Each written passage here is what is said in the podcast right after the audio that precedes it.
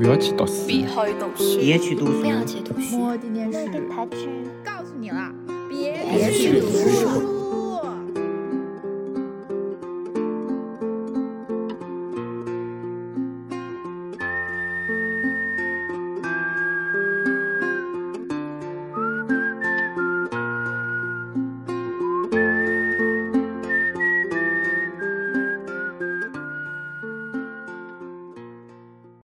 家好，欢迎来到本期的别去读书，我是你们的 reader 小孙。啊，那我是，等下我搞错了，sorry，重新来。嗯，大家好，欢迎来到本期的别去读书，我是你们的 explorer 小孙。我是你们的 reader 小马。现在已经到了十二月份了，于是我们要开始本年度的第三季度的非典型书影音季度报告的录制。那么今天呢，主要是由我来主讲我这三四个月吧看的一些电影、书籍还有展览。首先呢，我想从我们上一期提到的一个人物，就是当我们在问关于成长的电影和文本当中，你最喜欢的角色是谁？因为当时小马提到的是悬崖上的波妞的宗介。听他讲述的时候，我会有点好奇，呃，宗介他到底在这个电影里面扮演的是什么样的一个角色？为什么让小马就那么羡慕？然后我就去看了《悬崖上的波妞》，想跟小马聊一下这个电影。嗯，其中一个原因就在于《悬崖上的波妞》最后的结局，它其实就是波妞为了宗介想要成为人，但是成为人他是需要。有一定的风险，这个风险其实上有点像一种赌注，它赌在谁身上呢？不是赌在波妞自己身上，是赌在中介身上。就是中介要一直一直的爱波妞啊，然后前提条件是他们两个其实都是一个五岁的孩子，然后其实认识也没多久这样子。但是就是这样的一个承诺，嗯，作为了一个电影的开放式的结尾。上一期节目的时候，其实。小马有在讲，就是我们其实作为观众，外部或者说他这个文本留下来的线索也没有告诉我们最后他们的感情到底是什么样的，他们的感情会不会变？这个电影之外呢，我后来就会看一些豆瓣的影评嘛，豆瓣的影评里面很多人就会对他这个情节的设置表示一些疑惑，或者是感到一种负担。我当时就站在这个外围来看的时候。也会有点能理解为什么大家会说哦，你中介从小从五岁开始就承担太多了，就感觉中介五岁就给他定了娃娃亲，好像把他捆绑在一段婚姻里面，必须要他一直保持一种嗯爱情，就会觉得风险很大嘛，并且他们双方其实都是有家长，都是有父母的，然后也就让他这么做了这个决定了，一个人都没有犹疑的波妞和中介作为小孩子，在成年人的眼里面就很奋不顾身的进入到了这场。承诺和关系的链接当中，并且要彼此支撑，然后甚至有一个人算是生命吧，就是维系在这个承诺和关系上面，且这个承诺和关系还是一个五岁的时候建立起来的，所以大家就觉得很有风险。这样的一个宫崎骏的一个动画的浪漫故事，在成年人眼里面就显得成了一个具有高风险的一个事情。我当时就会觉得还挺唏嘘的。因为他这个电影就是作为一个动画的孩子的角色，他才能够如此坚定不考虑任何风险的去呃承诺，并且就相信他的承诺这个事情。但作为观众的成年人不是，成年人有很多的考量，有很多的推论，有很多的推导，他不断的推导未来各种各样的可能性，然后做试图做出理性判断他的最优解。当时还觉得挺。挺唏嘘的吧？就看电影内外的这样一种呈现和对比。我刚才听你说到那个承诺呀、命运呐、婚姻呐、风险呐的时候，我就在想，我觉得是，嗯，看这个电影的那些评论的朋友们看的次数有点少。中介其实不是对所有人都是这样的，他对他同龄的孩子有一个我印象很深的。呃，行为就是他班级里有一个小女孩，我忘了叫什么名字了。他的那个幼儿园同学，一个女孩特别喜欢宗介，然后主动对宗介示好。其实那个行为模式和波妞也很像，波妞也很喜欢宗介，也主动对宗介示好。等于说是，如果用一个比较世俗的眼光来看，是波妞追求的宗介嘛，对吧？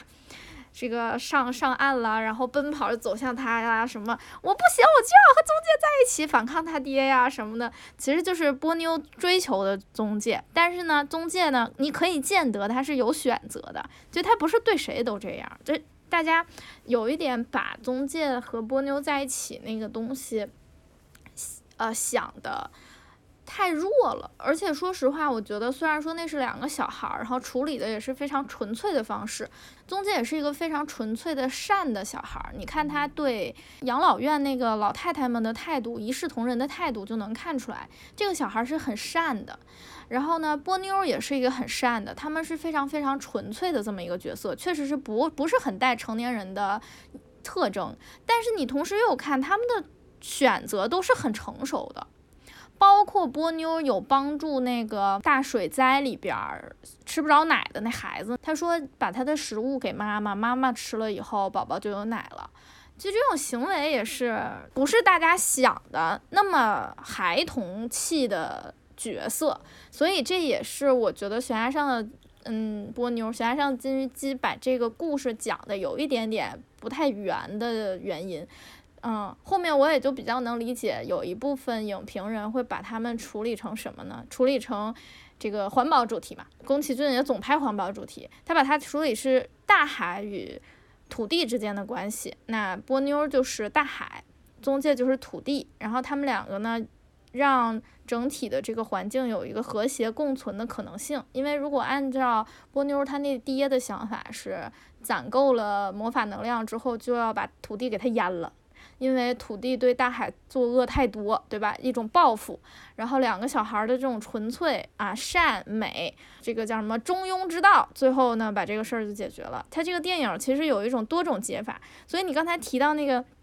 看了豆瓣上面大家的评价，第一个想法是有一点傲慢的。我想的是，大家对关系的那个想象力好可怜哦。然后第二点呢，就是不傲慢的想法，就是可能恋爱就是这样的，所以大家才这么悲观。那如果我们必须要从爱恋，然后关系。爱情，还有人说的婚姻的角度上来看，宗介和波妞的故事绝对说不上是什么好故事，有点太冲动了。就怎么的没认识几天，就就要把我是不是人这事儿都拴在他身上了，有一点夸张。但是你要是从那个象征的角度上去讲，你把这两个角色都当成是一种符号，因为确实这个故事讲的不够好，确实他有点讲的不够好了，不算得上是一个特别特别特别好的故事型的电影吧。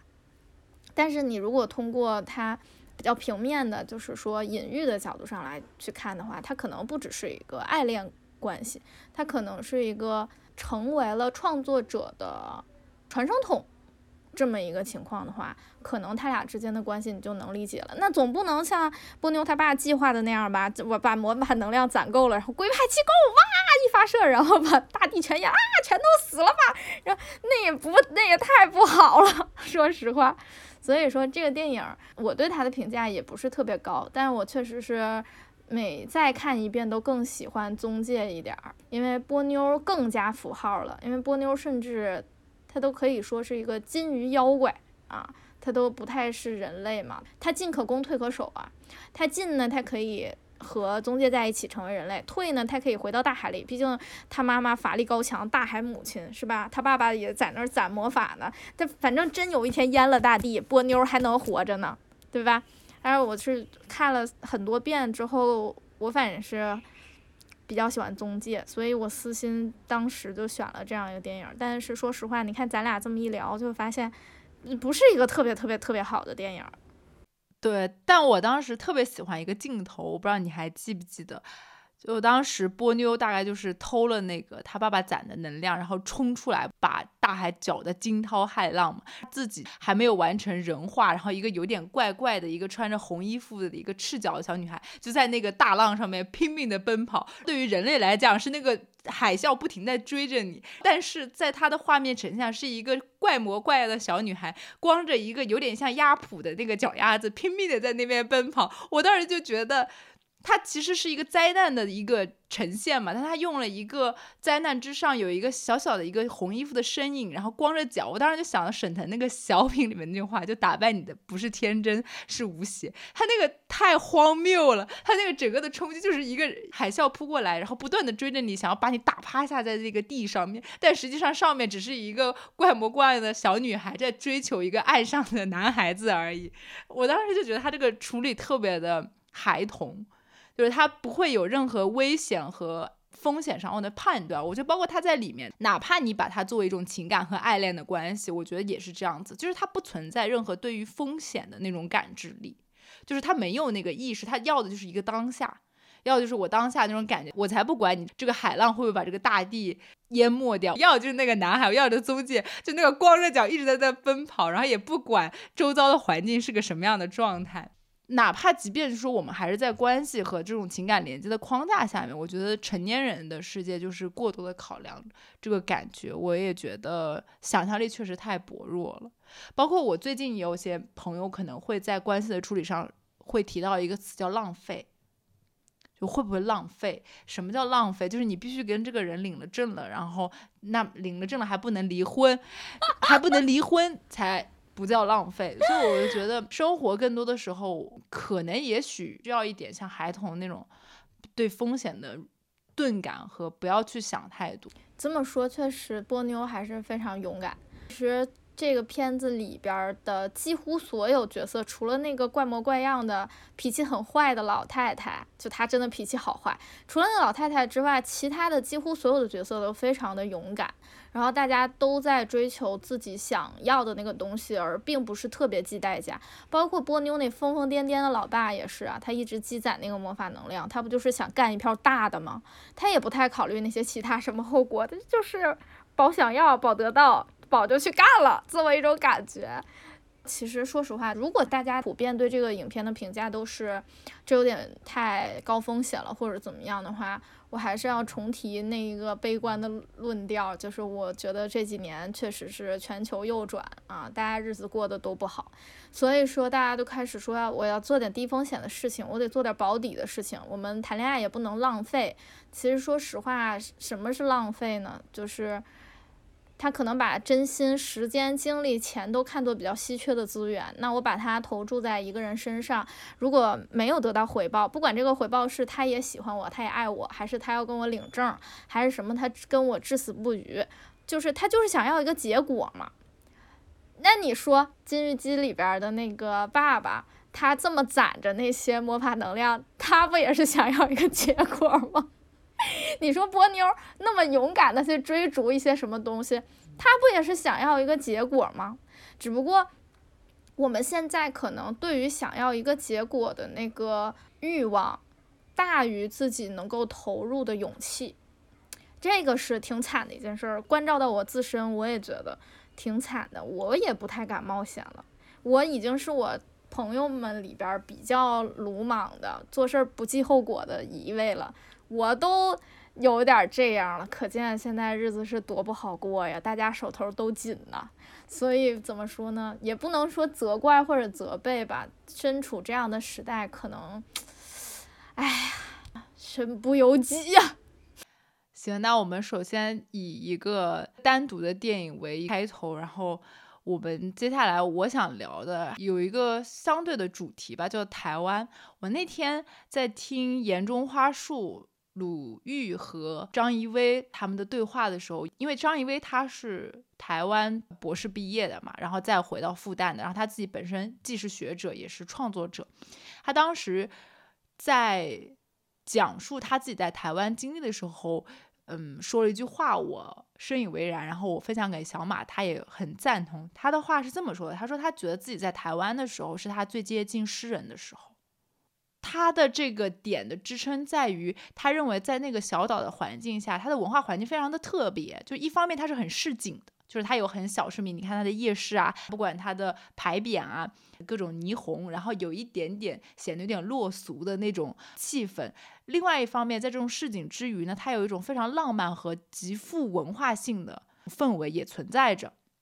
就是相当于说，你走在台湾街头，别人问你是干什么的，你说我是诗人，我是作家啊，我是一个主播，播客的主播，任何文化相关的职业，在那个文化语境里面显得不那么的矫情，别人不会说你啊，你是作家呀，就是在大陆这边，他会对那个有一种。调侃，比如说你作家就是坐在家里面，有一点点的戏谑他，然后显得他不是那么的正经的活，或者是他是一种对于现实的某种逃避的一个机制，他不会这样子，就是你很坦然的在那个环境下面去讲你是一个诗人，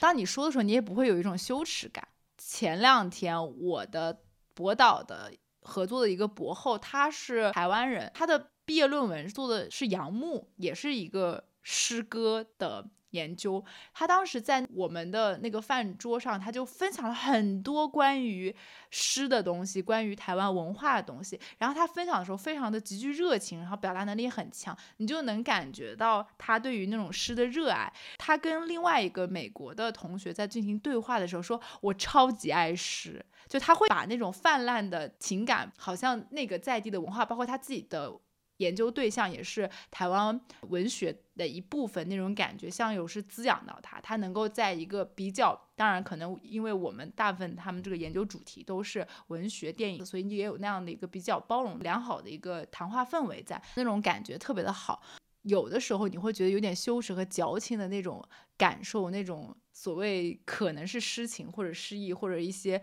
浪漫化的一些东西的那种向往感又会出来。然后呢，我。这段时间其实就有在回头看一些台湾的电视剧和电影，其中也包括之前嗯群里面讨论比较多的《俗女养成记》啊。但我今天想讲的是一个叫黄信尧的导演，他比较出名的片子其实就是《大佛普拉斯》，就这个还是嗯也被称为说是近几年最好的华语电影。还有一个是他二零二零年的一部新作叫《同学麦纳斯》。这两部电影都是闽南语，都是台语片。它比较特别的一个点就在于，它是一个导演全程在场的一个点。这个导演他是全程一直在解说，就他有一个旁白在里面。最最夸张的是什么？就是他在《同学麦纳斯》最后。的一幕戏当中，这个导演是直接呃冲进了荧幕，就是在里面也去打那个人。他自己解说说说你在这么多的电影当中，你肯定没有看到过，就是会有导演冲进这个荧幕打人的。所以他整个的画面的调度或者他的影视语言，他会有一种什么感觉？他像一种孩童的游戏。我最喜欢就是有人豆瓣上有人用一个词去形容大佛普拉斯的时候，他说了两个字叫轻盈。就这个人，他在画面的画幅，不管是调整还是黑白影像颜色的这种黑白到彩色，彩色再到黑白，还有他整个的那种嗯转场，比如说这个人本身坐在那，突然一下没了，就是很突兀嘛。但是你就会觉得他的整个的像的这种语言，包括他的这种旁白，给你的最大感觉就是很有趣。按照韩语讲说，这个电影陈米索，就是他这个电影很很好玩，就是相当于。电影这个所谓的视听语言，在他手里面像是那种橡皮泥一样的，他特别轻盈的去玩弄它。然后里面当然他也涉及到，比如说大卫·弗拉斯肯定涉及到这种阶层的东西，同学麦奈斯可能也涉及到一些中年的危机啊，这种可能比较现实，然后以一种黑色幽默的方式去讲出来。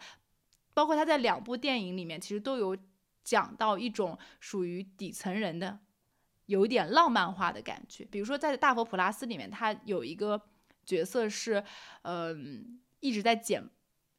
垃圾、捡破烂，他是收破烂的这么一个人。那个人他最后的，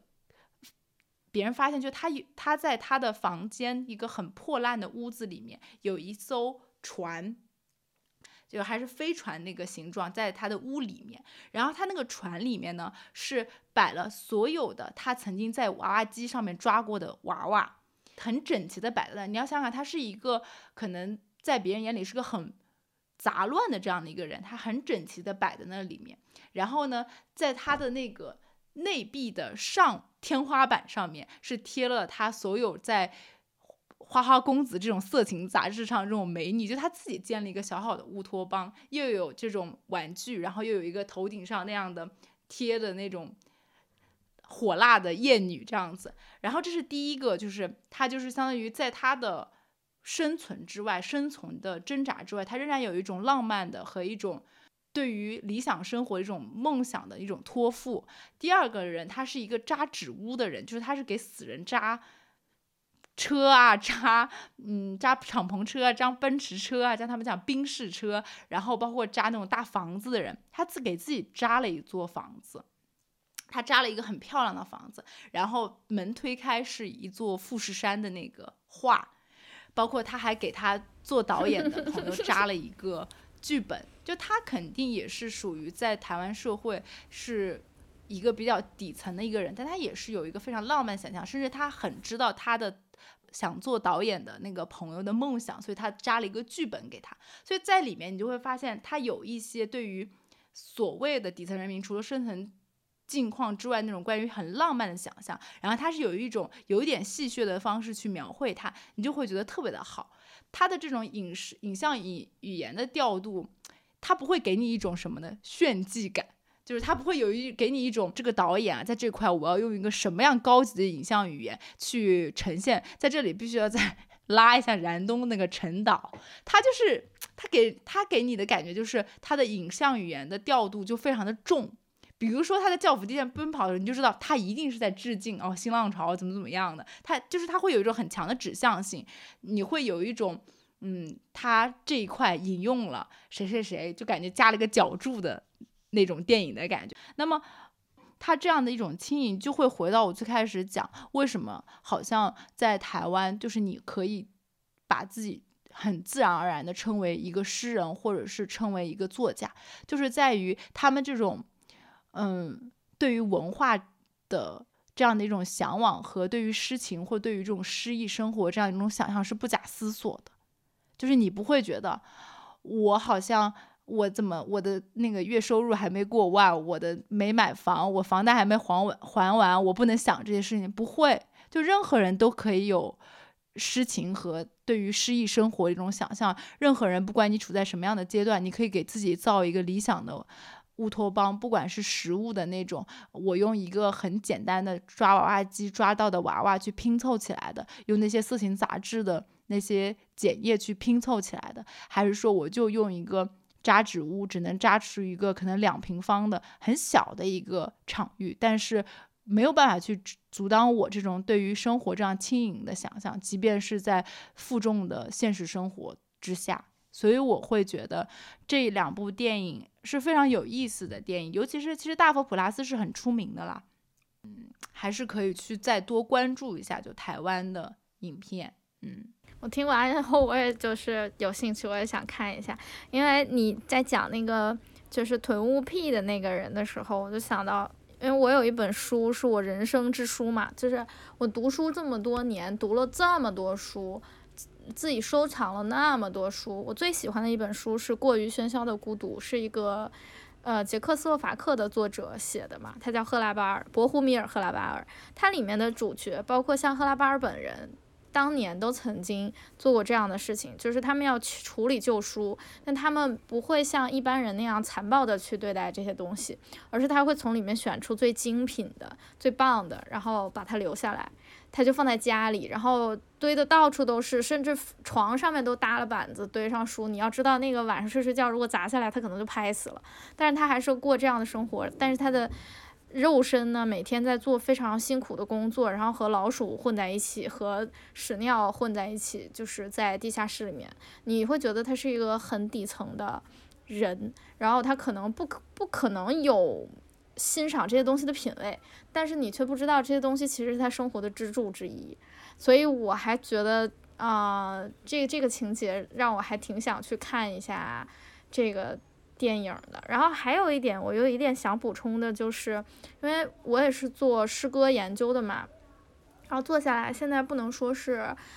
多么多么的专业，但是也算是对台湾诗坛有一定的了解。我想说的是，台湾会有大概形成一种类类似说全民都很尊重诗这件事情，或者说大家。很能够维护一个喜欢诗这样的文化氛围，它是有原因的，因为台湾的诗真的是在华语诗里面算是佼佼者，做得好。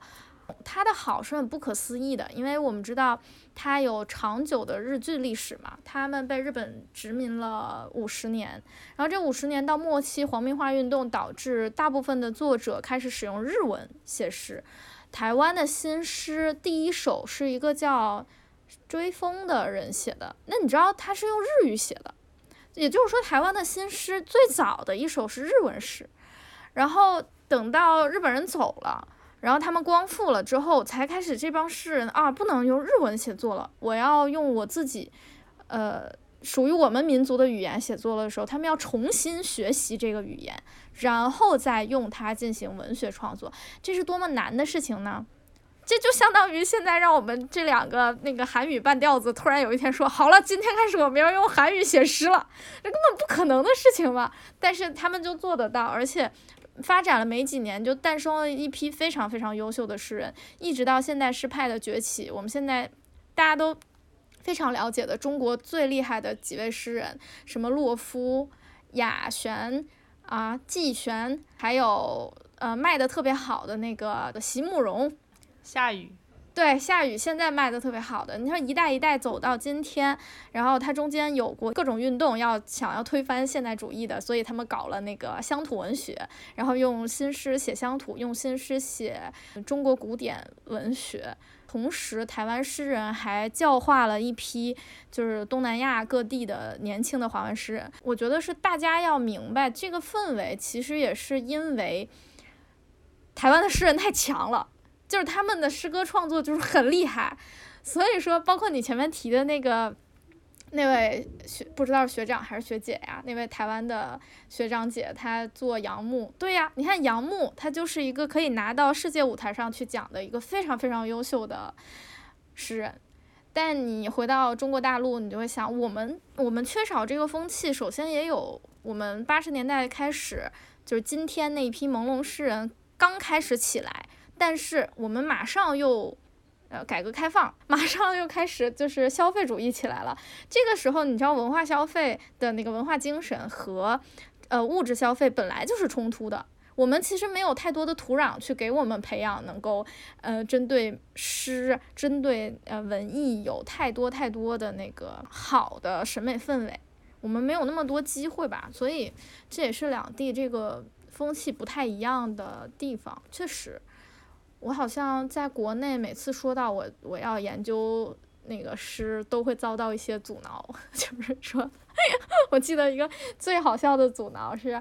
哎呀，这个东西呢，读读是一回事儿，研究又是另一回事儿了，别做吧。还有一个真的蛮残忍的，就是我们有一个业内的一个研究者，他是这么说的，他说我是不相信有人能读得懂诗的。我当时坐在席间，我有点坐立难安，因为我觉得我是读得懂的。他那一句“我不相信有人是读得懂诗的”这句话让我很怀疑。我说啊，那难道这个世界上写诗的人也读不懂，研究诗的人也读不懂？那诗到底是什么呢？你就知道大陆的这个氛围啦。连做文学研究的人都会讲出类似这样的话，可见诗是相当边缘的。所以我也挺羡慕的。就你提到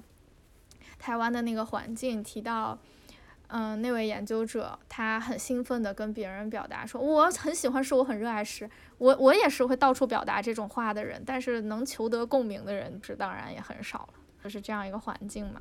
嗯，我刚刚就想到说，你即便去讲的时候，我们有时候大陆里面会有一种什么样的感觉？就是你在讲你喜欢或者是你热爱的时候，总会有人出来打假，就是总会要别人问你真与否。但其实，在他们那个环境里面，它不会在于你真与否，或者你对这个东西对文本熟悉的程度有多少，你对它本身的学术啊，比如说你从某一个视角去解构它，或者去分析它，你的这个能力有多强，你只要是爱诗就好了。它会有一种对于这个东西纯然的爱，你只要纯然的爱，它不会有太多人去思索你的深度，或者是你的这种理解程度有多少。我难道？不可以就喜欢他那种韵律，难道就不可以只是喜欢？我就喜欢短的东西。有人喜欢短视频，我就不能喜欢短的文学作品吗？我就喜欢诗，这样也可以呀。所以我觉得这种氛围的建构真的也不是说一朝一夕的。大家有的时候太纠结了，好像一方面诗离人太远，或者文学文艺的作品离人太远，总是要懂它。有的时候你不需要去懂它，你只要感受它，你喜欢就好了。这个东西是很简单的。你看，你应该有认真的看我在 B 站上发的为数不多的几条视频。你不需要对诗，你不需要有什么太多破译的想法，你就读了，听一下韵律，爽了吗？蛮好。而且呢，你读的多了，你出去还可以引用一两句，装点一下自己，不是也挺好的吗？就是我觉得国内的这个风气是有一点可爱的，有一点焦虑，有一点可爱，他就是总要去判定你配不配。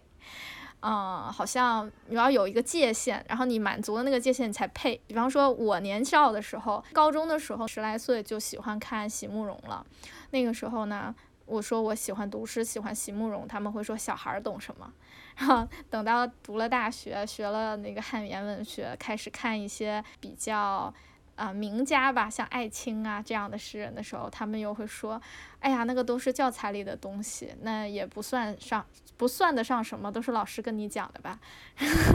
然后等到今天我读博了，终于搞诗歌研究，有人问我，你说你做诗歌研究又有什么用呢？但好像总有一一些唱衰的声音在你身边。哎，但是反过来想，有没有有一种可能，也是？我们太留心那些唱衰的声音了，因为我回想了一下，我在表达说，我我会写诗，然后我很喜欢读诗，我现在做诗歌研究，我也听到过一些鼓励的声音，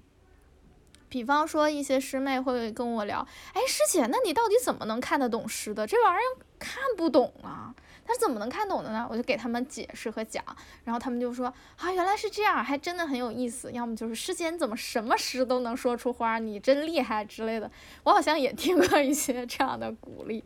但是呢，可能都是来自于比较平级的朋友，或者说关系比较亲密的师妹。但确实没从师长或者是更大范围内的年长的人那里听到类似的。鼓励他们好像，哎，你说的确实也很对，他们好像不在乎，不在意诗，就这东西是不是诗，你读不读得懂这事儿，他们也不在乎，他们只在乎你什么时候毕业呀，你能在哪儿工作呀，发了几篇 C 刊呀，对吧？就其实我跟你应该都会有一种很强烈感觉，包括像张一卫他自己讲的，在台湾的时候是最近诗人的时候，我觉得。有的时候你在那个文化文化氛围下面，你会发现你的每一丝一缕的那种情绪感受，以及由此阐发出的一些文字表达，都会被珍视，或者说不是被他人珍视，只是被他人尊重而已。就是那个东西是有价值的，那种有价值，你自然而然对于那种可能在有的时候会被认为是矫情，或者是。呃，甚至发到朋友圈里面被称为是 emo，我也不知道 emo 这个动词，我也很讨厌 emotional damage。它会有一种特别标签化的东西给你的一个很复杂的、很甚至是很多层次的这样一个情绪，以一个特别简单的话术去囊括住了。然后，当你不想跟别人解释的时候，不想向别人展现你所谓矫情那一面的时候，你只会说一句啊，因为我 emo 了这样子。他会把你的很多的情感情绪单一化处理，但是很多时候它可能是一种呃诗情的养分，或者是一种甚至是一种创作表达的养分。但那个时候你可能用一个粗略的东西就一下带过了。我之所以会有这样很大的一个感慨，就在于即便是在台湾很短短的半年之内，我当时跟那个台湾来的博后去讨论。关于影视包括小说的时候，我仍然能够感觉到，就曾经的那个氛围，它仍然在像一股回流的风一样，又吹到我的面前。因为我是在我们那个中国研究中心，它是属于在整个的一个英文的学术氛围下特别奇怪的一个地方，因为它是以中文为。取向嘛，就整个的区域，还有国呃国别，包括它的文本都是中文的，还有很多的是繁体中文、简体中文都有。然后有一天，我就去那个地下的图书馆的时候，我就去翻它里面。你就在一个，尤其是我来两个月非常受困于英文的环境下面，你就到那个环境里面，全部都是中文书的，你有一种回到了你自己一个安全范围内。然后因为它里面很多都是繁体的。书，然后你去看当时的一些，比如说呃你自己很熟悉的苏轼啊、王昌龄啊，还有那个什么刘永啊，包括比如说像白先勇啊，他们的书罗列在里面的时候，你就有一种很强烈的文化乡愁孕育在。回家了，对他那种感觉，就是特别让我想想到台湾。台湾不知道为什么，它也郁结了一种文化乡愁在里面。我不知道这种文化乡愁可能是那个，嗯、离散家国那种母题下面，他作为亚细亚的孤儿，他那样一种状态吧，我觉得。但反正就是当时在里面，包括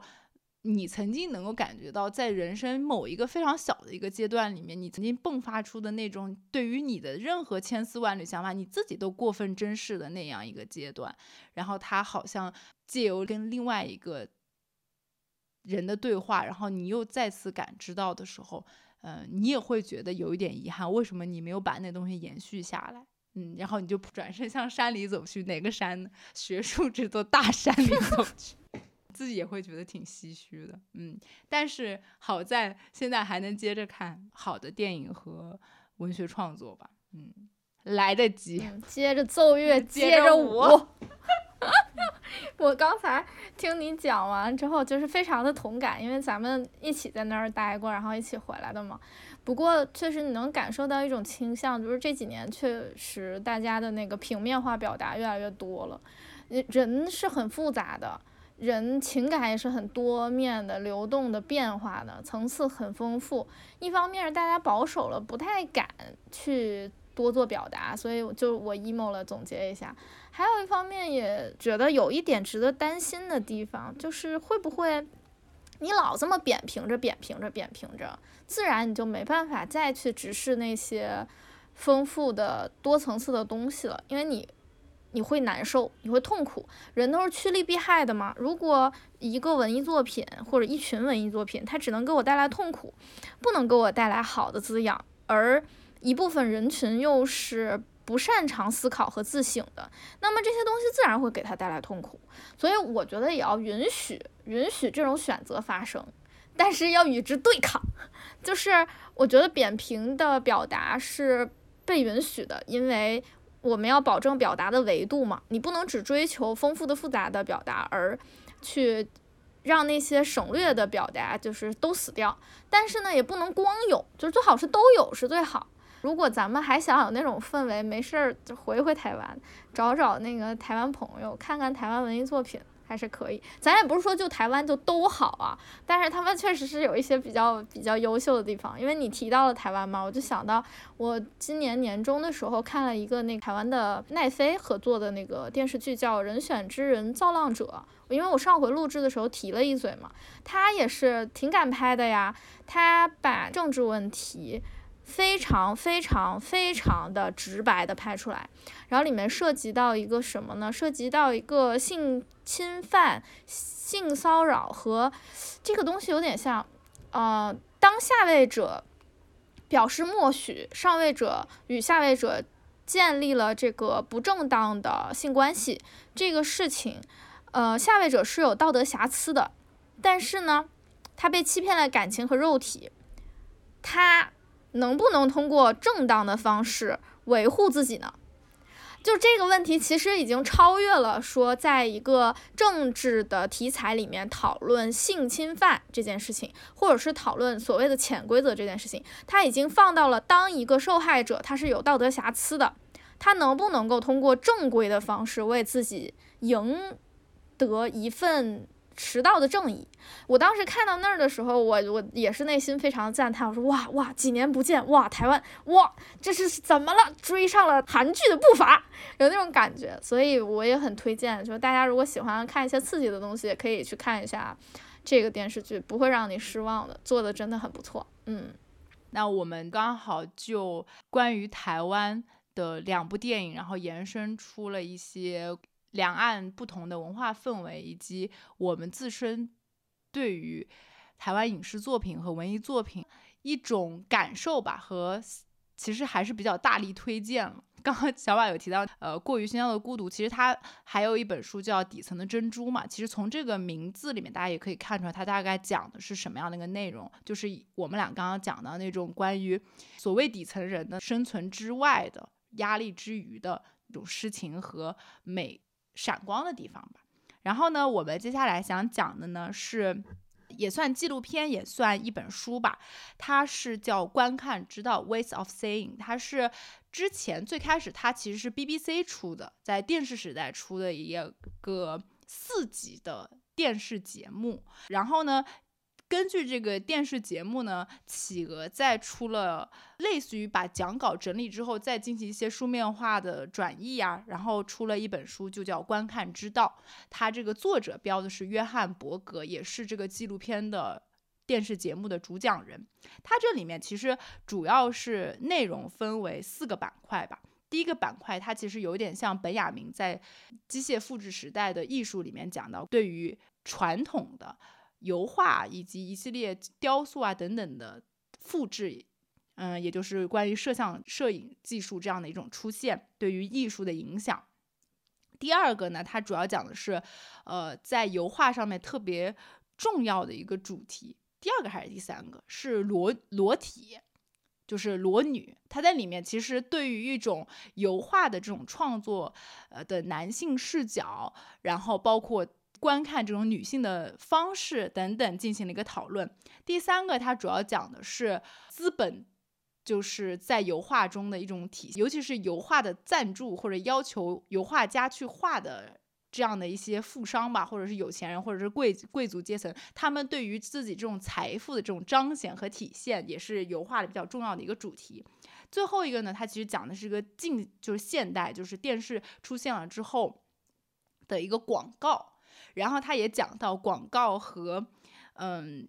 传统绘画艺术的之间的一个关联，比如说他们会挪移一些绘画当中的一些结构啊，或者是把他们，比如说像亚当夏娃，把它挪移到一些新的海报上面啊，然后。作为一种宣传来创造人的消费的欲望，或者是创造一种对于呃美好生活的想象等等，所以这个是它的四个的算是专题吧。好，今天之所以想讲这个呢，首先是想讲一下它的这个内容。我觉得有一章比较有意思，或者说我们今天可以单独详细讲讲它关于裸体的这个东西。哦，这也是我看观看之道最喜欢的部分。插嘴一下，不好意思，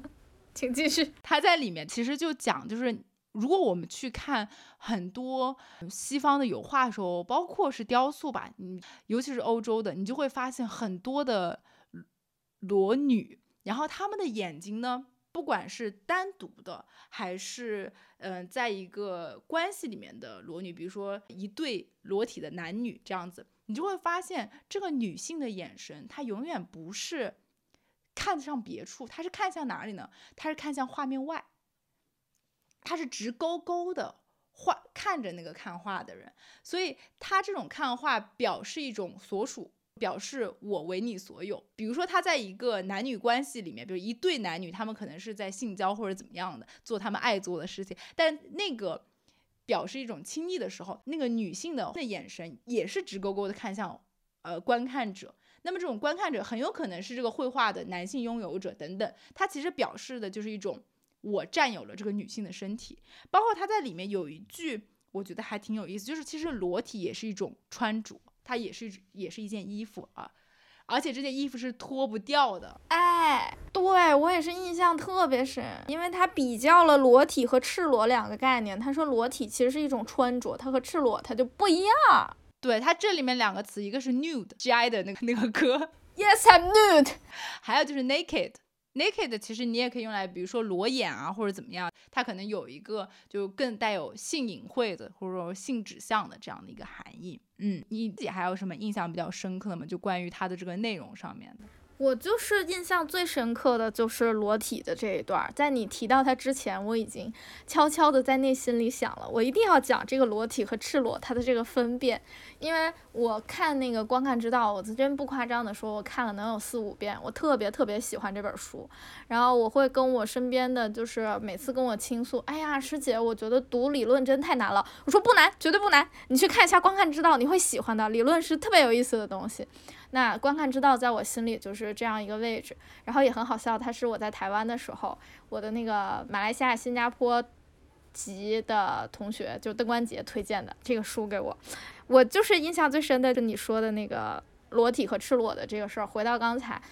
我为什么印象深呢？我还记得我第一次看到这个概念的时候，我捧着那个书愣了两秒，然后就站了起来，大喊：“这作者也太有才了吧！” 然后，然后才坐下来继续品。我就继续品，我在屋里我就品。哎，这是个什么意思？我会觉得他他以一种非常非常机智的方式、聪慧的方式，把性别作为一种文化，它是怎么样在艺术。产品中展现的说的非常的清楚了。其实一个概念能带来什么感觉，这个东西绝对是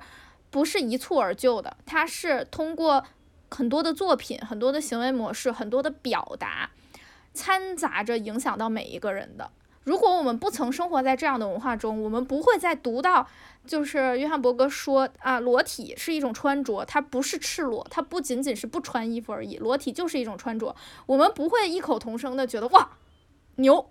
我们不会有这种感觉。正是因为我们同样生活在这样的文化中，我们才会对他提出的这么清晰的一个判定，有一种觉得说直击灵魂的印象深刻。所以我也。并不觉得奇怪，因为我这本书是五六年前看的吧，中途最近的一次看应该是三年前，就是我博士一年级的时候，那我我一点也不奇怪，最近看了这个纪录片的你。会与之前看这本书的我产生就是如此共通的，直接 pick 了这一段，我不奇怪，因为我觉得一是这是确实是他的书里面最闪光的一个地方，二是他指明了女性的一个位置，而我们同样作为女性，我们在阅读这个作品的时候，会很轻易的感觉到他把我们长期郁结的这种感受表达了出来，包括你说油画产品里一个女性，她其实她的目光并不是在。他的作品内部，他的眼光是投向外部的。那这个投向其实跟情色产品的目光视线处理是一样的啊，因为我也很喜欢看色情片儿，这也不是第一次表白了。那色情片儿里面是怎么样处理女性的视角的呢？基本上服务于男性观众的呃情色产品，不管是色情片儿也好，还是就是比较文艺的色情片儿也好，还是。就是像五十度灰那样的商业片儿也好，它都它都它都会会取悦一部分的观众。那么你如何去观看，其实是被文艺作品引导的。我之前看那个五十度灰的时候，不是五十度飞呀，反正里面某一部吧。我记得我看了一个 看了一个新闻，那个新闻说有一个女的观众在电影院里面。看着这个电影的时候，一面就是 DIY，就自己嗨了，发出了声音，然后被赶出了影院。我不知道是宣传方为了捏造这个电影有多么的就是好，还是说真的发生了这件事儿。但是我因为看了这个新闻之后，我又去看了一遍《五十度》，我在想的是这一部影片是否也能同样取悦男性观众。我要有尝试去把自己带入男性观众的视角。来看，我觉得也是有的，这也跟那个观看之道提出的这一点有关系，就是那个视线处理以及对影片外的观众的暗示。那么谁来暗示女观众呢？哎，就是那个。帅气多金、肌肉又很粗犷、身上有烟头烫伤的这么一个脆弱又健壮、美强惨的这么一个男性角色，很帅。那谁来勾引那个镜头外的男性观众，唤醒他们的那个性欲望呢？就是咱们那个漂亮的齐刘海的、柔弱的又聪慧，至今是一个处女的这么一个文艺女青年。她的视线处理和肢体表达，还有就是那些浓烈的色彩以及刑具那些东西去唤醒。说了这么远，我想说的一件事情就是，这个书真的是会写，它几乎可以处理所有的情色产品，他们的那个对观众性欲唤起的根本的支点。像我之前在那个节目谈《女性隐者》，就是拉斯冯提尔那个电影的时候，我也举了观看之道的例子，它真的非常好用，所以你可见它的这个。提出的这几个点，包括眼神的处理，以及赤裸，他是没穿衣服，但是裸体其实是一种穿着，多么的精妙！如果大家会后来会做情色研究，就请去研究一下约翰伯格这一个吧，真的太棒了。还有，如果大家做情色研究，来联系我，我我有很多一手的资料，我可以与你交流。还有就是，除了就是我觉得它的内容，因为它是一九七二年的一个。纪录片，也就是说，在互联网时代之前，在短视频时代之前，等等等等。但是那个时候，就是其实电视媒体作为一种新兴的大众媒体，然后在那个时代被称为一种低于书的，呃，低于以前那种高贵的，类同于我们现在觉得看电影比呃看短视频、看那种网络视频高级，是这个概念是一样的嘛？在鄙视链里，对，在鄙视链里面。然后它是一九七二年的一个。电视的纪录片，然后你想想它的里面的内容，它是能够被转成书书本文字的，就可见它当时这个电视纪录片还是比较文本化和嗯比较深的，相对来说。那么我为什么会说它这个形式我觉得很厉害呢？它是相当于这个。从约翰伯格他自己就关于第四部分，就是他关于广告的时候，你可以看出来，包括他在第一部分讲复制的时候，他其实都有一点马克思了，就都有点左。就他其实很明显，他是出于一个想要打破这种阶层感，包括他是想要减少这种知识的区隔和这种思想能力的区隔。很明显，它的内容是可以作为书的，它可以作为一种阅读的，就是所谓在那个时代可能更高阶的媒介产品。但是他选择用一种大众的媒体，也就是电视去呈现它。我觉得他一定是因为他的受众群体的问题，就他肯定不是只想给那种能。读得进书，能有闲心读那个书的人，就是他明显是面向一个更广大的一个群体去做这个事情。然后他就做的这个时候呢，我我也不觉得他是一种说教式的啊，就比如说呃，告诉你女性的观众们，这个嗯裸女或者是裸体是怎么怎么样，怎么怎么样的，他不是。就包括他在第一集里面关于复制的这种技术、媒介技术之后，他在最后有一个落点特别的好。他最后他自己一个人穿那个花衬衫站在那个电影面前，眼眼神直视着观众，就是观看者们。然后他讲的其实就是在说，我今天讲这些东西也是需要你去思考的。他实际上他在去用不同的影像来回去切换的时候，因为你想想，他看的不是说我们必须要通过电视纪录片这个动态的影像，因为他给我们看的全是静态的东西。他给我们看的是纸质的广告，给我们看的是静态的油画，所以他这个东西完全可以用纸本去呈现，但他是用电视，然后去一种对话的方式，所以他实际上是在用这样的一种大众传播的形式，在引导人们去思考他们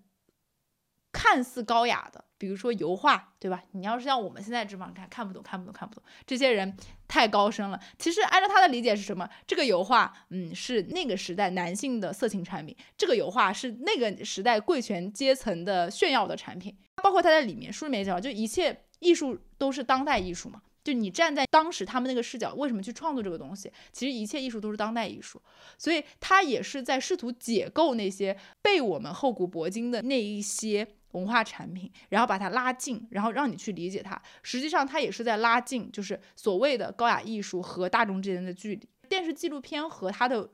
纸本之间还有一个很大的区别在哪里？就是在于它的电视纪录片后面，它会出现一些看过纸本对应的影像内容的人聚在一起讨论。这一部分是纸本没有呈现的。比如说，他在。第一个片子里面，他可能讲的是约了一群小朋友在一起讨论，就这个角色，就这个人，他是到底是男人还是女人？就大家在讨论这个问题。后来他给出的答案就是，就是小孩们就是在没有任何的知识和背景下面，就单纯看这幅画，指出这个角色到底是男人还是女人。最后得出来的结论是，这个画画的这个人呢，他是一个同性恋。所以他就会很有意思，就有人说是男人，有说是女人。第二个，他在于裸女的这一集里面，他是请了什么呢？请了不同年龄段的女性，就这个东西进行一个讨论。比如说像我们作为亚洲的这种受众，我们曾经就是去看一些欧洲油画的时候，会认为欧洲女性的身材就是那个样子的，很丰腴，丰腴但没有一丝赘肉。对，这个就很特别了，就是按照我们现在说法，就是她的脂肪和肌肉的这个平衡特别的好。纸包肌，然后特别的流畅，整个的线条非常的有曲线，然后也不是那种呃亚洲那种非常瘦削，穿着古代的服装很很清瘦溜肩的那种，它是一个有点壮硕，然后特别的性征非常的饱满的，不管是丰腴的屁股还是丰腴的胸，但是在他们就是说在欧洲他们自己的女性观众里面会怎么理解呢？他自己说这些画家把这些女性的第二性画的太夸张了。就是每一个人的胸都那么的饱满，呃，每个人的屁股都是那么的翘或者是宽，这样子就是很符合男性的这种审美。你看，这就是不同的。我们以前是怎么？可能就我就我自己理解，我以为欧洲女人的身材就是这个样子，就是区别于东亚女性的身材。但其实可能在欧洲他们自己人眼里，她她的这个就是形象的描绘也是非常夸张的。然后他就会把这些女性聚集起来，然后约翰伯格作为一个呃，算是无领导小组里面的偶尔的那个领导，大概的去引导一下不同人的这种讲述和对话。所以我会觉得，他其实就是在去纪录片的，一般是后半段的时候，他出现的这样一个讨论，他无非也是在带领观众去思考这样一个过程。他很明显是一个非常左派的一个人，他并不是说我以这样的。就授之以以鱼不如授之以渔嘛，他最后其实是在教会你一种思考的方式，包括对于他自己的对于某一个绘画的理解，实际上也是最后他会来一句，你仍然需要自己去思考。我就会觉得他这种的形式特别的好。之前梁文道也提过约翰伯格，他就很欣赏他，然后我会觉得像梁文道他作为一个。媒体人嘛，尤其是这种大众媒体人，他不能算是一个学者，因为他明显他自己也是个通识范围，包括在某一些领域非常扎根的一个人。但是我觉得他在做我们的播客界的中文播客界的头部播客八分的时候，他其实也是在做一个事情。我觉得他也是在把一些看似困难的，或者是离我们遥远的东西，在做一个转译，然后交给。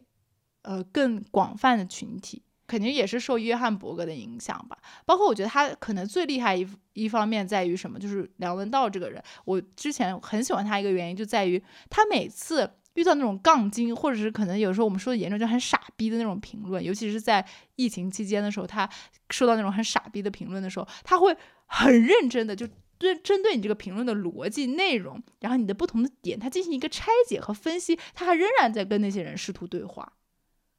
就这个肯定是约翰伯格碰不到的，因为约翰伯格他那个时代，他肯定要写信嘛，你才能回，他不会说直接去评论。当下他是可以直接去评论的，然后，然后他特别有耐心的去做这个事情。我觉得这个就是，就是现在媒体他所具备的这样一种力量吧。就这是约翰伯格在一九七二年在做的事情，我觉得也是部分当下的媒体人也在做的事情。因为确实就是现在的注意力很多东西，他会被一些呃更简单的、更快速的东西去。啊，吸引到，但仍然有人去在尝试做一个稍微更深刻一点的，但是以一种更能够被理解、更能够被接受、更能够被更多人听懂的这样的一个方式去传播它。当然啊，其实换句话说，最后你八分留下来的听众，又是那一部分固定阶层的。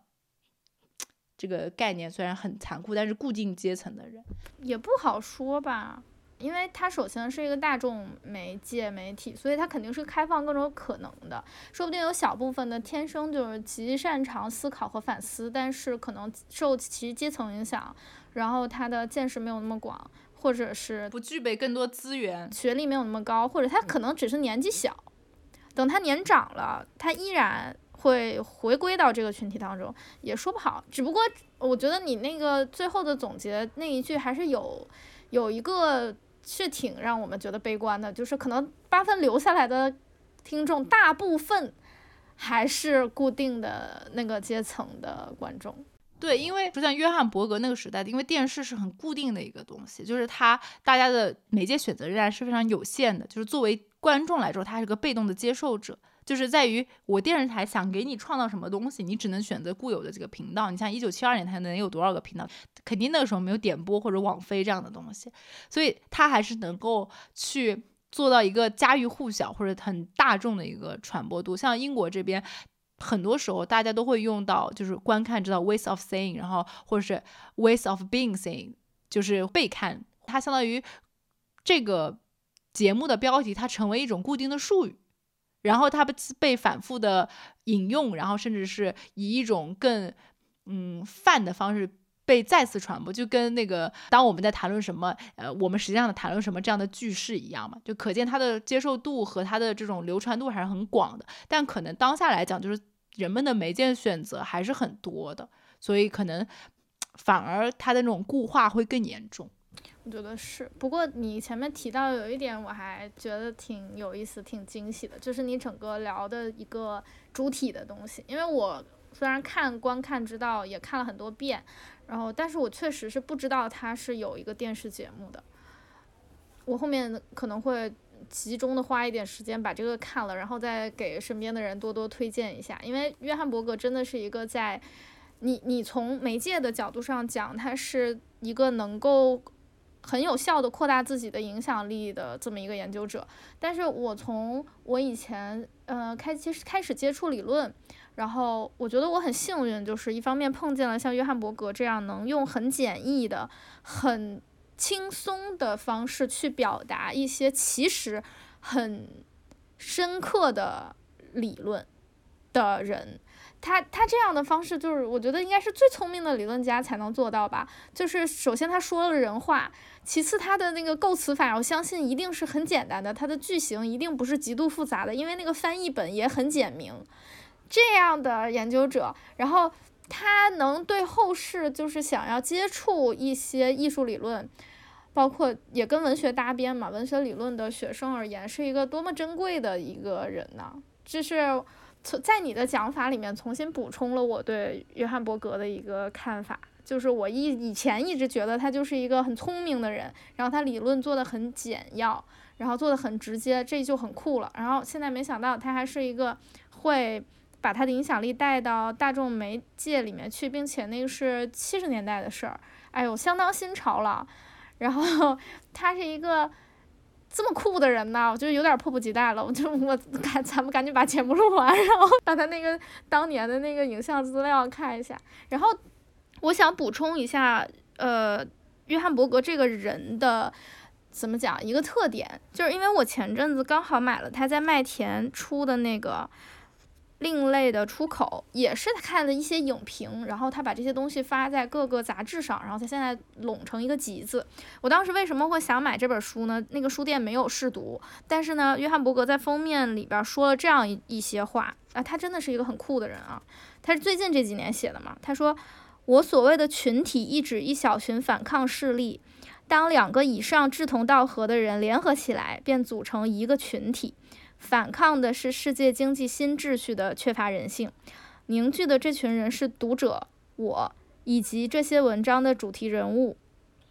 林布兰，旧石器时代的洞窟壁画画家，一个来自罗马尼亚的乡下人，古埃及人，对描绘孤寂的旅馆房客很在行的一位专家。薄暮中的狗，广播电台的一个男子。意外的是，我们的交流强化了我们每个人的信念。坚信今天在世界上发生的事情是不对的，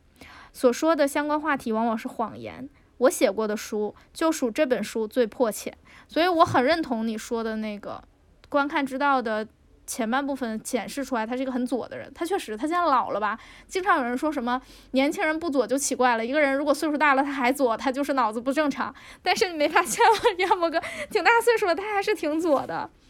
非常左，他说，当两个以上志同道合的人联合起来，便组成一个群体。好，咱俩就是一个群体，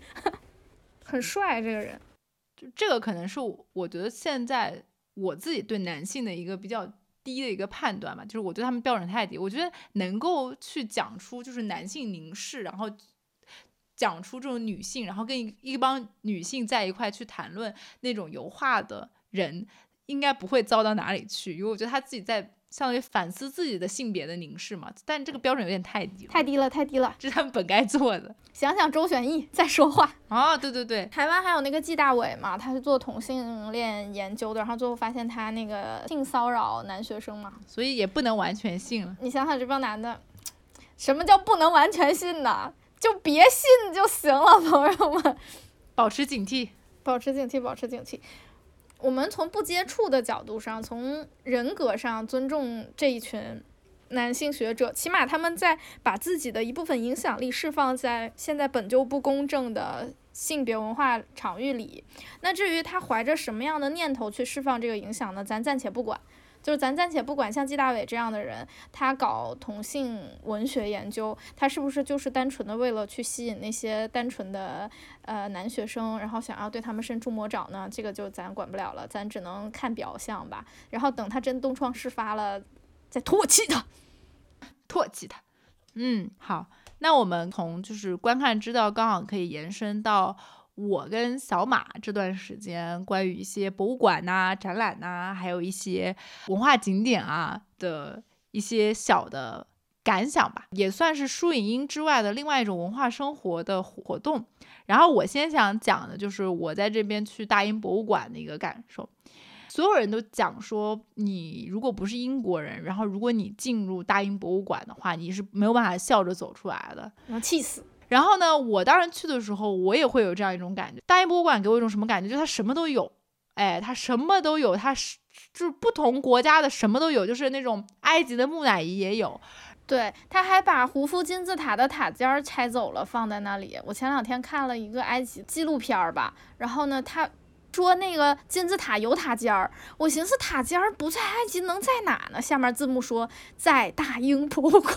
他们怎么把人家塔尖从那么高的那个时候可是地表最高建筑哎？你知道方尖碑吗？就是他们也有一批神庙群，就是当年那个埃及法老有的神庙，它那里边进去以后就趴一堆那个小型的那个斯芬克斯，就不是大的没鼻子那个，然后它前面有那个方尖碑是一对儿，在正门口特别长的方尖碑，然后现在只剩左侧一半了，右侧不在了。但是呢，造孽的这回不是英国，是法国，那个方尖碑在法国巴黎的某一个广场上立着呢，到现在都在那个广场上。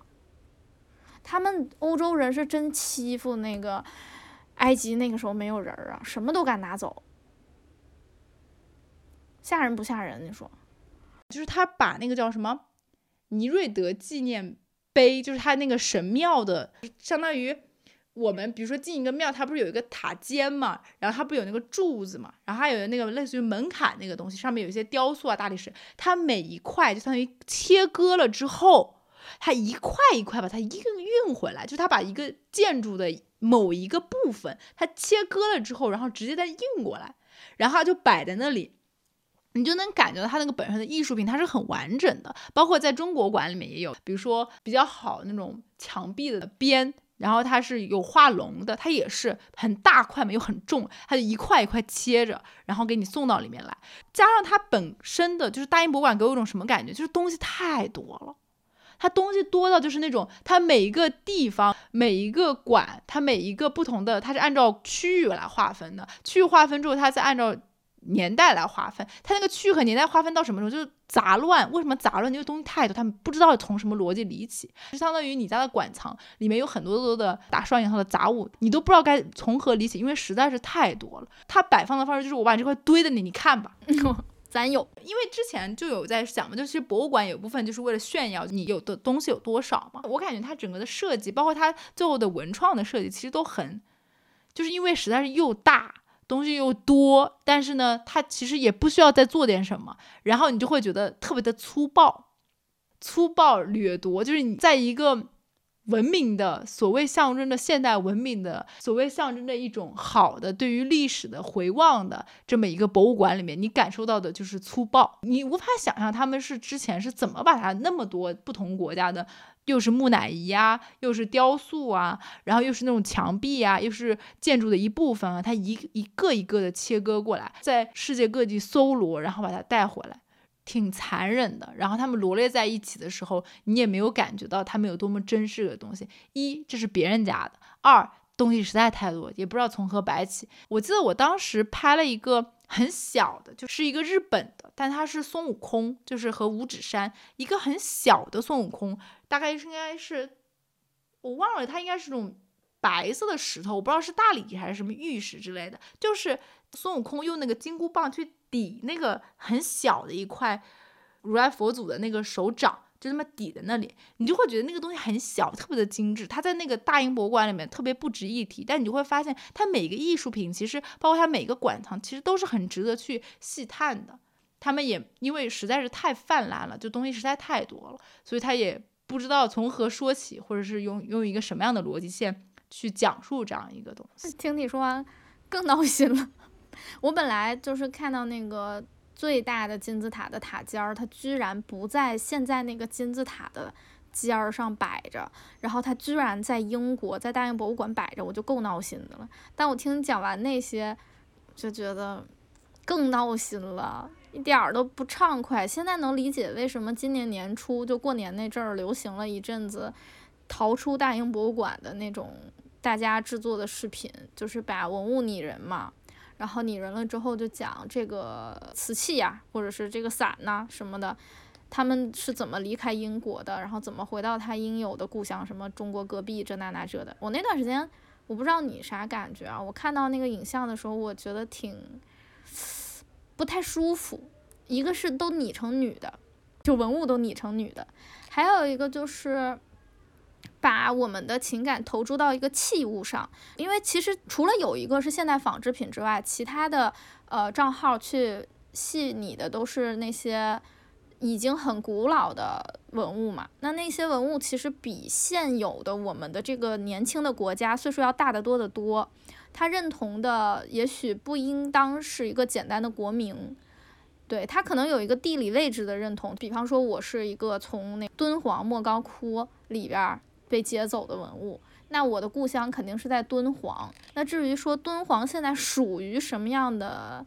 政权之下，其实如果这个文物真的有灵，他应该是不在乎的，因为他看了那么多潮起潮落，也在真正的就是掌权的有势的人手边把玩过，甚至比方说什么像玉玺啊之类的东西，那他会在意这些东西吗？这不一定的，所以我当时是看了不是特舒服。但是我听完你游览大英博物馆的感受之后，我忽然觉得这样的影片，也许是当年日不落帝国出去抢夺其他国家和民族的珍宝的反噬，就是他们该的，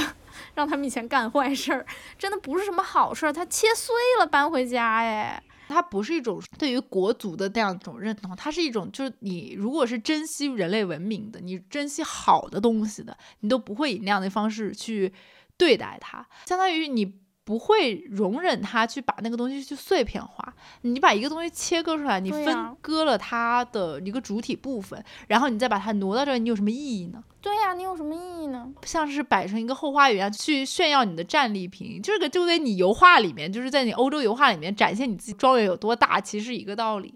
它不存在你是就是真的尊崇这个艺术本身或尊重这个文明本身，你只是觉得新奇，你就相当于从那个潘家园淘了一块就是那种小玩意儿回家的那种感觉一样。那么重的一个东西，在你的这个管理体下，或者是在你的眼中又是那么的轻。不能说是什么逃逃出大英博物馆，它那种情绪，我们的那个指向性一定是统一的，但是你能感觉到那个情绪本身都是有一种愤怒，有一种浪费，有一种可惜，有这种觉得人真没意思，就觉得人真不是人，就是哪个地方的人都不是人那样的一种感觉吧。果真在人里面要想拔个尖儿，都得是都得是大恶之人呢，都得是无视当年时代道德规范的人呢。你想想看，称霸一时的维京海盗，称霸一时的日不落帝国。称霸一时的忽必烈他们家族是吧？都被那都把把那个什么西伯利亚人吓成什么样了？就把他们说成是红胡子还是什么的，绿眼睛啊什么的，妖魔鬼怪。就这些人，当年称霸一时的人都好像不是什么好东西，大恶之人。就你刚刚讲到关于帝国啊这种维京海盗什么，然后我刚刚就想到，我还想补充另外一个我最近去的一个地方是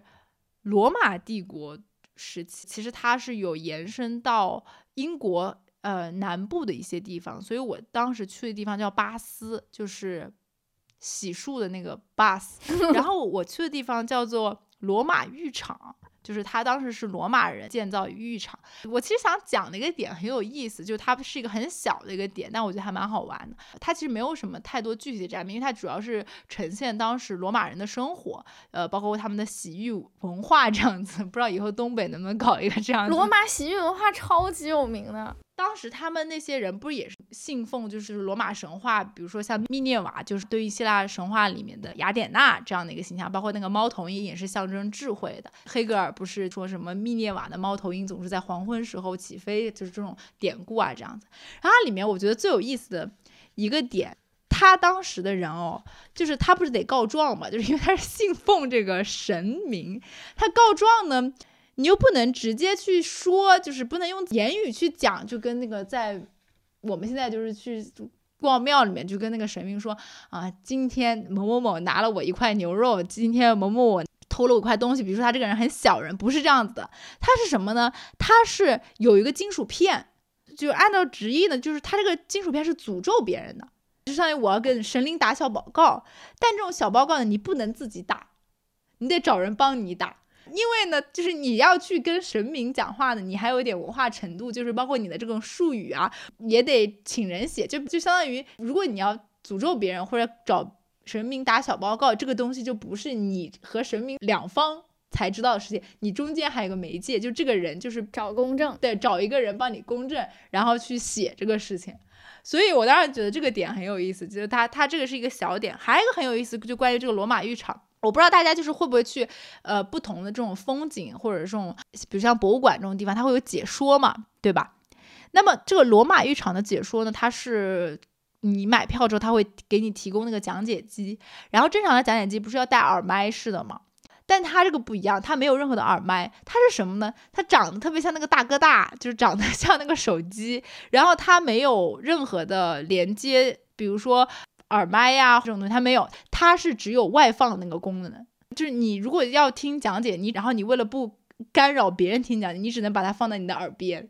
我当时觉得，你进入罗马浴场，如果你去看的话，有个特别有意思的一个画面，就是每一个人像是零几年、千禧年拿着最时尚的小灵通一样，每个人都拿了一个手机举在耳边，一边走一边打电话那种感觉。所以我当时觉得他这个地点很有意思，然后他像是集体穿越到千禧年，每个人穿着 Y2K 的衣服，每个人打了一个小灵通，不想跟身边人讲话。所以我当时觉得他这个很有意思，就他的这个讲解机的这个设计，它是一个外放的手机一样的设计。对，所以这个是我觉得巴斯罗马浴场比较有意思的地方，包括巴斯这个地方，因为我不知道是因为它受。之前罗马帝国或者建筑相关的影响嘛，它是我现在为止觉得特别干净的一个英国城市。虽然我现在去的英国城市并不多，就它跟牛津整个的氛围比起来是不一样的。牛津你会觉得它有很多教堂啊，或者是很多的呃古老的建筑啊，好几个世纪的。它整个的街道非常的狭窄，它那种小的石路可能也是很多年的，这种保护也很好，都是几百年或者一千年这样的一个建筑，所以它整个人显得特别的暗。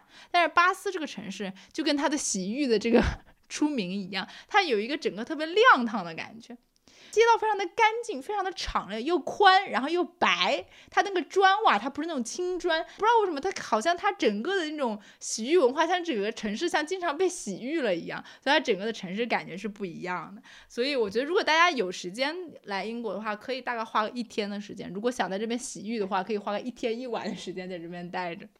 还是很有意思。我想说，我们或许以后可以开一个分享旅游的嗯栏目，然后我来采访你，我们就可以聊一些你在外边旅游的故事，太好玩了。那个洗浴城的故事，洗浴城。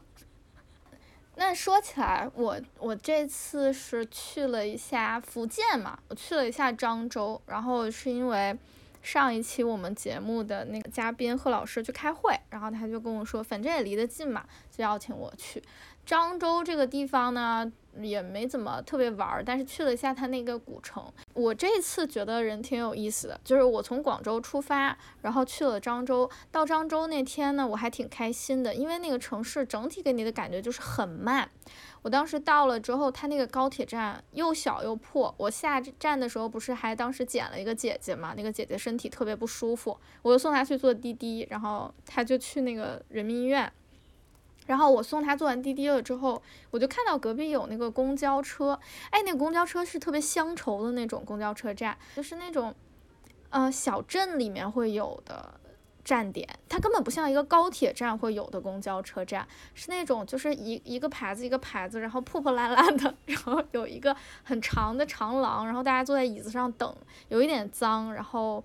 灰尘积得厚厚的。大家排队特别不守秩序，看那些人排队守不守秩序，你就能大概知道这个城市在中国属于一个什么样等级，就是什么一线、二线、三线、四线这种讲法。对它的发展水平如何，大家就很挤。于是我就想说，有这么多辆车都可以到我想去的站，我不如就选一个就最没有人排队的吧。然后我早早的就站在了那个排前面，但是但是大家请注意，等那个车来的时候，我仍然是没有挤上去，就是没有在第一时间挤上那个车。上了车之后就一路坐，它漳州是一个古城，就是和你去的那个洗浴城其实有点相似的，就是它也是比较历史悠久的。城市，而且我感觉漳州市是没有做过特殊的规划的。什么情况呢？我路过了一个城门楼，那城门楼新到，我以为它是个是个假的，是个新造的，因为它那附近呢都是那种小商铺，然后就是一个很突兀的，梆就塞了一个城门楼在那儿，然后我就是很惊讶。回去了，到了地儿之后，我查了一下。资料啊，那是一个真的是很古的城门楼，就是以前的城门楼，叫什么状元还不是什么的一个城门楼子。它里面还有个古城，这个古城吧，它很有岭南地区的风情，就是都是骑楼，就是支出来一个角，然后有长长的角，其实和台湾那种楼很像的。你下雨天的时候不用打伞，在街道上走，然后上面就有顶，那个东西就叫骑楼。广东地区也有很多，广东也有像永庆坊这样的。广州本地的这种有点类似古城的骑楼的街道，但是漳州古城还是不太一样。怎么不太一样呢？我觉得那里面的很多店做的很有品味。刚才我不是说坐公交车的时候，因为我感受到了那种古早的氛围，所以我选择了去坐公交车。然后我对这个城市的想法已经定性了，哦，它可能是一个发展水平没有那么好的地方了。结果我到了那个古城之后呢，古城里面，哇！那个古城很有意思，那古城里面有水，然后有那种很久以前的牌坊，它是有那个牌坊头和牌坊尾的。牌坊头呢，就是应该是入场的地方吧，就是大大的那种岭南地区风格的那种灰色的牌坊，然后上面写一些吉祥话，类似就是高举中状元，类似这种。然后呢，它有个牌坊尾，长得一模一样，也是写一些吉祥话，可能从那里面走过就能就能学习成绩好吧，那咱就不知道了。然后呢，你走着走着，你会在这个古镇里面发现一些非常非常小资的。装修极其有格调和风格的咖啡店，好几个，导致我们当时选择障碍。哎，到底进哪个好？这个也漂亮，这个植物很多。哎，那个也漂亮，那个一看，哎，拍照很出片。嗯，再走两步又有一个，哎，你都不知道进哪个好，非常的小资。然后里面的那个装饰呢，也是质朴中带着精致。我们最后进的那家店呢，叫三张，就是漳州的漳拆成两个字。的一个店，它有三层楼，每一层都会画出一个区域，一个架子，然后上面摆满了杯盏，就是那种非常非常漂亮的。中式的那种，应该是景德镇产的吧，反正烧的那种瓷的，漂亮的涂色的画画的，反正白墙。我甚至在有一个角落那个地方，我看到了鬼怪里边那个，就是要要要要死之前，他不是得喝一杯茶吗？他正好有一个小木门，和鬼怪那个木门也特别像。然后他有一小面墙，矮矮的，上面摆满了盏。我说哇，这不是鬼怪吗？喝完这杯从这儿出去，咱就 开启下一生了那种感觉。而且很神奇的是，离开那个三张，它斜对面就是一个庙。那个庙，到时候我想把照片放在 show notes 里面。那个庙也特别有意思，啊，非常有福建的风格，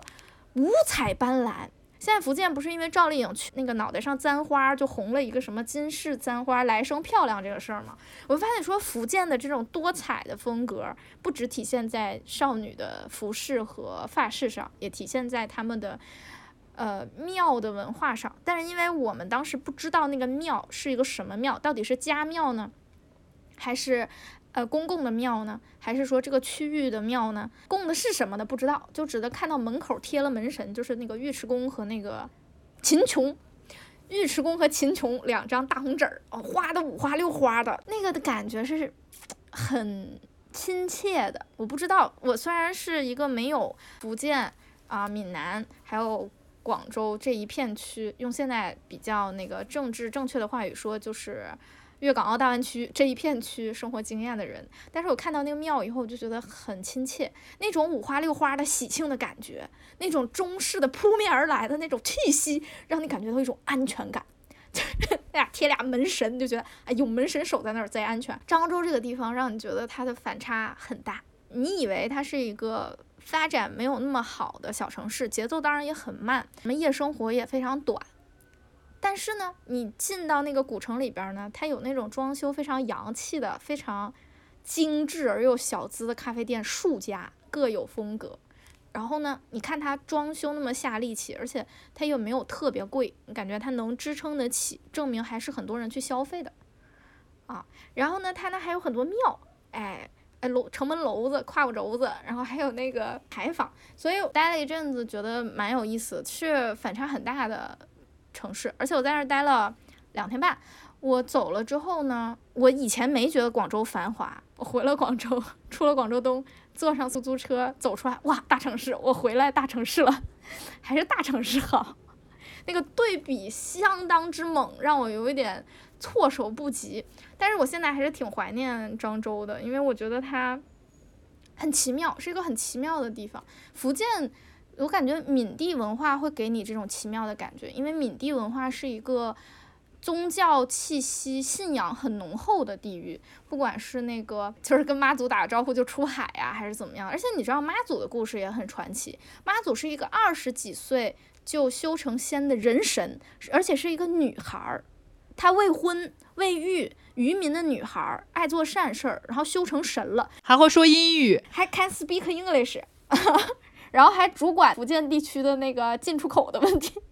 移民署的问题，而且他很神奇，他和道教是走的一个飞升的路线，就是修仙人嘛，修嘛，修为到了就可以成神。但是你想，道家那些人都修一百年，这姑娘二十几岁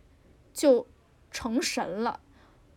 这是很神奇的事情，你你想想看，古今中外有哪一个神是这样？就连圣母玛利亚，她也是生了儿子，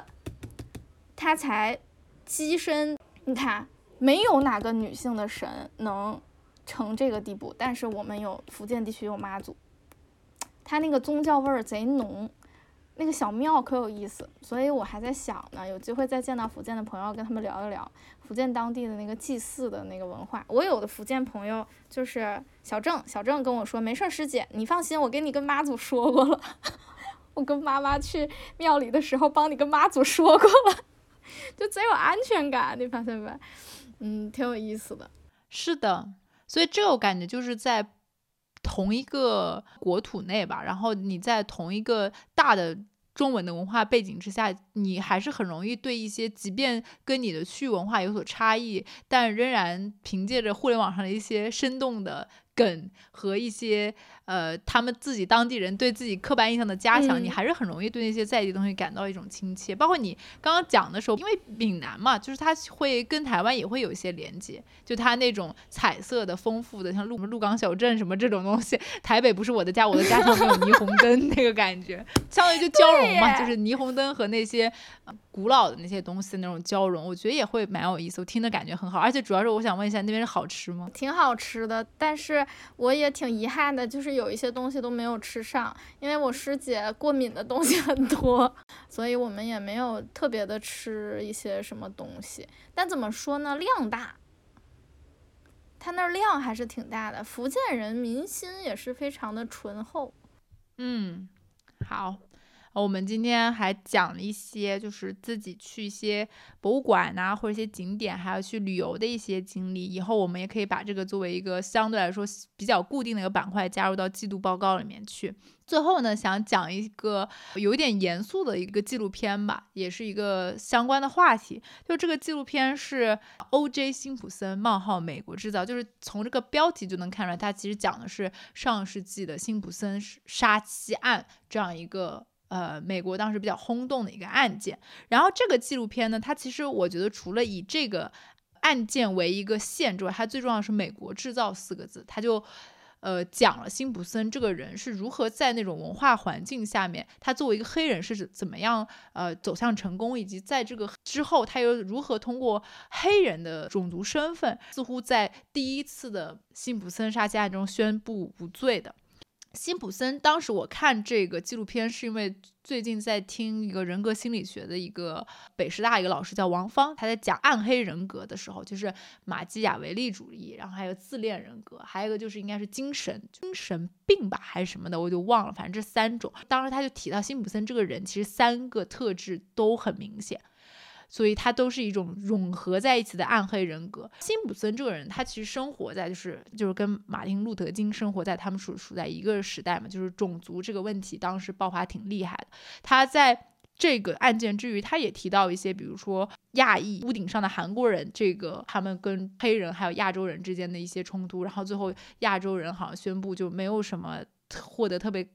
高的刑罚，或者是黑人在呃洛杉矶怎么样被嗯白人警察对待，然后白人警察又被宣布呃无罪或者没有问题，或者是刑罚很少，类似这样的情境，他在当中也有提及嘛？所以种族这个事情，包括黑人他的这个身份是贯穿了他整个纪录片始终的，就是他其实在强调说，所谓的美国制造，就是当时的美国社会。的很多文化的话题，以及当时洛杉矶警方跟黑人种族之间他一些不好的关系，怎么样？最后又环环相报，因为前面相当于黑人作为所谓的被害方的时候，其实。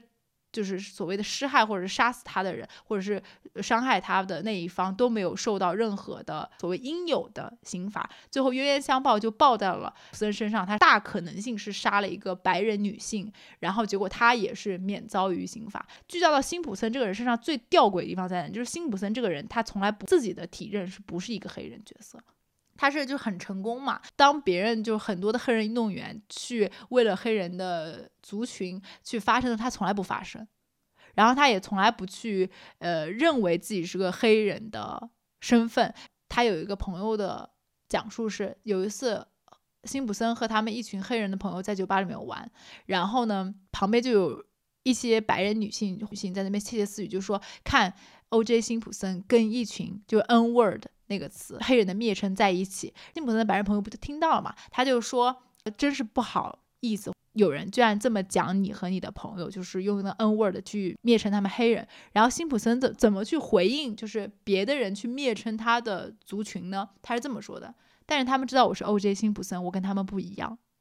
就是他是没有把自己放在这种黑人群体身份里面，但恰恰是这样的人，因为。美国当局或者是美国当时的政治文化氛围，就冤冤相报，冤冤相报，环环相扣。就是之前可能黑人应得到的公正和公义没有，但最后居然落到谁身上呢？反而落到了一个从来不认为自己是黑人身份的一个人身上。就这样的一个人，他就占了这样的便宜，然后他就是这样，他竟然还逃出去了。所以他整个的故事呢，就是在去讲所谓当时的一个种族身份是这样的一个问题，是如何在这种。嗯，美国社会浮现的，然后这个过程当中，呃，辛普森又怎样作为一种黑人角色，在这种白人的圈子里面和这种上层阶层里面活活得如鱼得水，然后最后在是杀妻案案发之后，又如何以这样的种族身份又获得说逃脱这样的刑罚吧？所以我觉得他整个的纪录片它分好几集，它会有一种冤冤相报，它有一种宿命论的那种感觉在里面，命运在无形之间就已经。一环扣一环，这个洛杉矶警方是怎么样的？他为什么失去了就是社会的公信力？一环一环扣在一起，因为他反复提到就是关于种族的问题嘛。刚好也是上次听到有两个事情吧，就是我听到的关于就是海外种族，因为海外现在关于种族这个问题其实很敏感，特别特别敏感。第一个事情就是上次也是听。鲁豫的言中花树，他有讲的，说阿加莎就是很厉害的那个女性侦探小说家，英国人嘛。英国现在就是说，很多人在重新审读他的小说，他会审读他的一些言语，想要对他的言语进行一些修正。比如说，鲁豫举的例子就是，比如说这个法官的脾气很坏，他有印度脾气，他们可能就会把这个印度脾气他原本的这种作者的原创性的表述给修正掉，以符合他们整个社会文化的。就是种族和政治的正确，还有一个是我一个朋友提到，他老师小孩在美国上学，然后他上学呢，就是他们会有个猜词游戏，猜词游戏就猜猜到了那个黑人的蔑称那个 N word，然后猜到这个词之后呢，结果他们那些小孩被学校要求写检查。其实你想想，他这个当时这帮小孩在用这个词的时候，他实际上没有指代任何的人。首先，每个人都知道这个词，因为只有知道这个词，你才能避免这个词。所以大家在猜词游戏的时候，只是把它作为一种猜词在进行猜而已，他没有任何的太多的情绪的表达或使用它，它只是单纯作为一个词存在。所以就是这样的一个情况吧。如果大家对美国的一些种族，或者是对美国的，甚至对美国的一些法律啊，这些就是比较感兴趣的话，我觉得去可以去看一下辛普森《美国制造》。我觉得从叙事角度来讲。也是很好的一个纪录片作品，它有讲述，我觉得它是环环相扣，把大环境和个体的命运结合在一起。然后辛普森这样的一个人物，他是怎么样通过多方面的去塑造他？很明显是一个智商非常高的人，他知道该怎么样怎么样的牌，打什么样的种族牌，然后获得什么样的利益，这样子。我记得你之前跟我提这个的时候，我当时的想法是我横以女性群体内部的。状态去理解辛普森与黑人族群之间的关系嘛？不管他认为自己是不是黑人，其他人如何认为他是不是黑人，他的体征上是一个黑人，就好像有的时候我们会看到有一些极极度男权的女性，你不管她认为自己是不是女性，或者说。其他女性认为她有没有对女性群体做出贡献，她就是女性这件事情是没办法回避的。所以辛普森是个黑人这个事儿是没办法回避的。我记得我当时是这么去理解你跟我分享的这个影片的，但是我今天重新又想了一下，我会觉得有意思的事情是，辛普森认为自己是不是黑人。和其他人如何认为他，以及一整个社会去如何认为他，往往是当这个范畴变得更大的时候，那个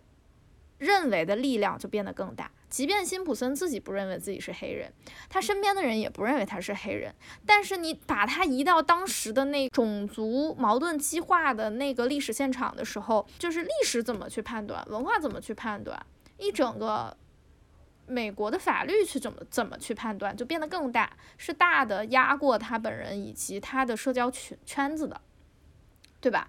而且同时，我觉得，呃，其实法律的判定是相当中性的判定，就是我指的是辛普森的种族，因为他没有办法的回避他是黑人这件事情，就好像，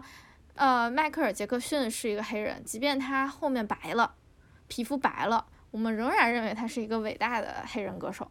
这个东西好像是一个天生来的东西来的，但是，呃，跳脱他这个种族的外貌之外，种族的文化带来的，首先你说的就是给他带来了一个逃脱罪责的益处吧，因为那个时候整个群体在争取平等的位置嘛。争取更公正的对待嘛？但这些东西最后落在了一个不应当得到这个优待的人身上，对吧？但是我又 回想到那天我的结论，其实说实话，我这么说可能是因为我没看过这个影片，我有点冷血的观点，我会觉得起码它落在了一个黑人身上，就是不管怎么说，这是一个黑人，就好像。我之前举那个例子，不管怎么说，她是一个女人，即便她她再不黑人，即便她享受的呃生活，包括她的经济条件以及种种表现，她都没有像她的黑人兄弟们一样，就受那么多苦，有过那么多不公，并且为自己的种族发声。她没做这些事情，但是她是个黑人，她。是个黑皮肤的人类，所以这个问题的那个真正的矛盾点在哪呢？在于我们要用皮肤的颜色去区分一个人的种族，因为这个大的界定在此，才会产生种族歧视这样的问题。然后种族歧视一直积压着矛盾，终于爆发了。在马丁路德金 “I have a dream” 之后，有了一些成效。这个成效落在了一个黑皮肤的人身上，起码我会觉得马丁路德金的揭竿而起，以及黑人兄弟们的努力是有一个结果的。当然，这个结果很不美好，就是了。他没有，他起码没有落在前阵子的那个惨案，就是穆罕默德身上。而且说说起来有点更好笑的事情是在于什么，在当时的美国。一个有钱的黑人尚且能够力挽狂澜到这种地步，他真的没有遭受到制裁哦。可是 你看，如今的美国还是会发生黑人被欺压的这样的惨事，就证明什么？证明人类要用肤色来区分人的品性这件事情是多么荒谬的事情。然后由此我还想到，因为今年年初还是去年年末呀，我不是读了那个南非的主持人、脱口秀表演艺术家。天生有罪，天生有罪，对他的那个书吗？然后有一个很有意思的事儿，因为它是混血，它的颜色呢，黑说黑呢不算特别黑，白呢肯定也不白，棕不拉几，但是又不是很像那个印度人的棕。他在他所处的那个南非的文化环境里呢，种族隔离，对他不沾，他虽然种族隔离，但是他处在一个夹缝中，他跟哪儿都不沾。就他始终处于一个身份无法定位的这么一个位置上，而这也是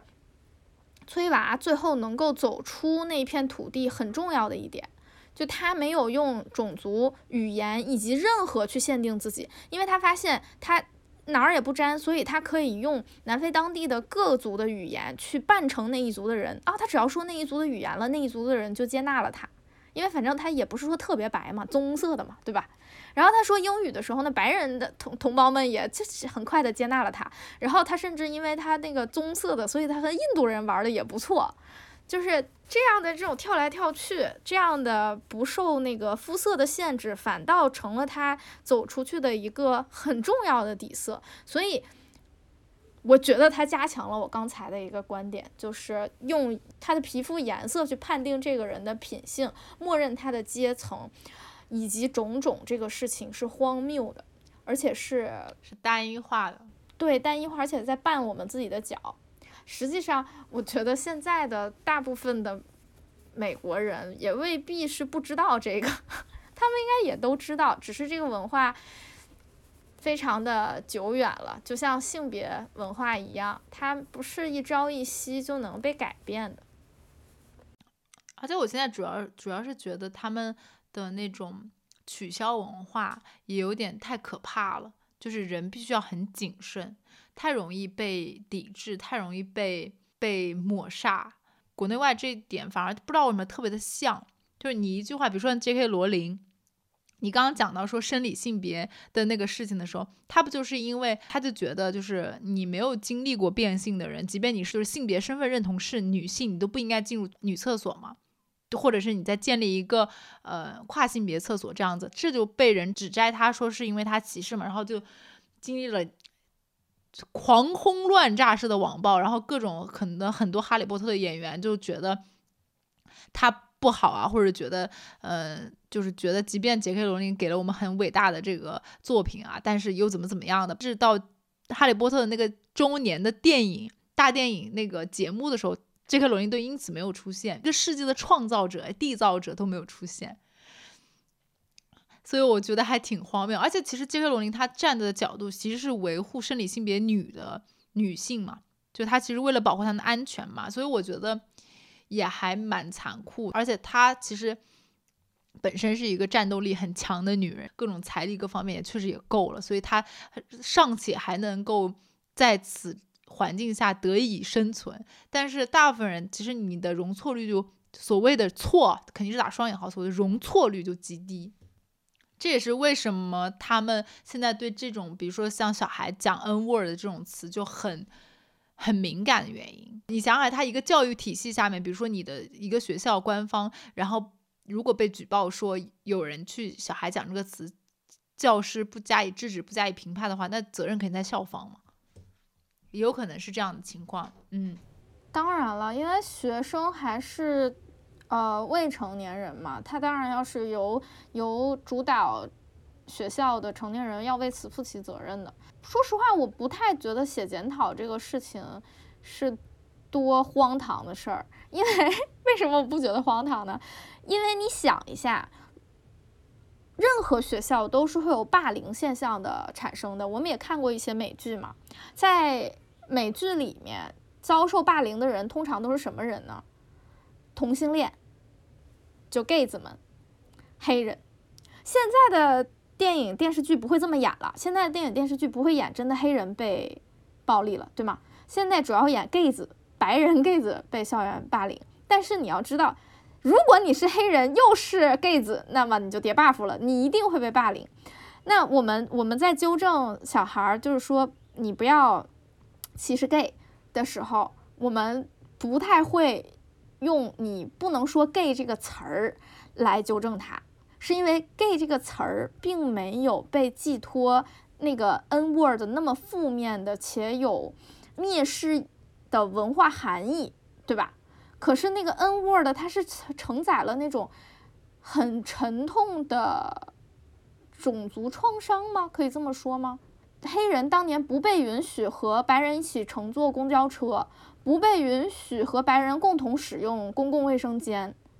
然后统一被用 N word 给他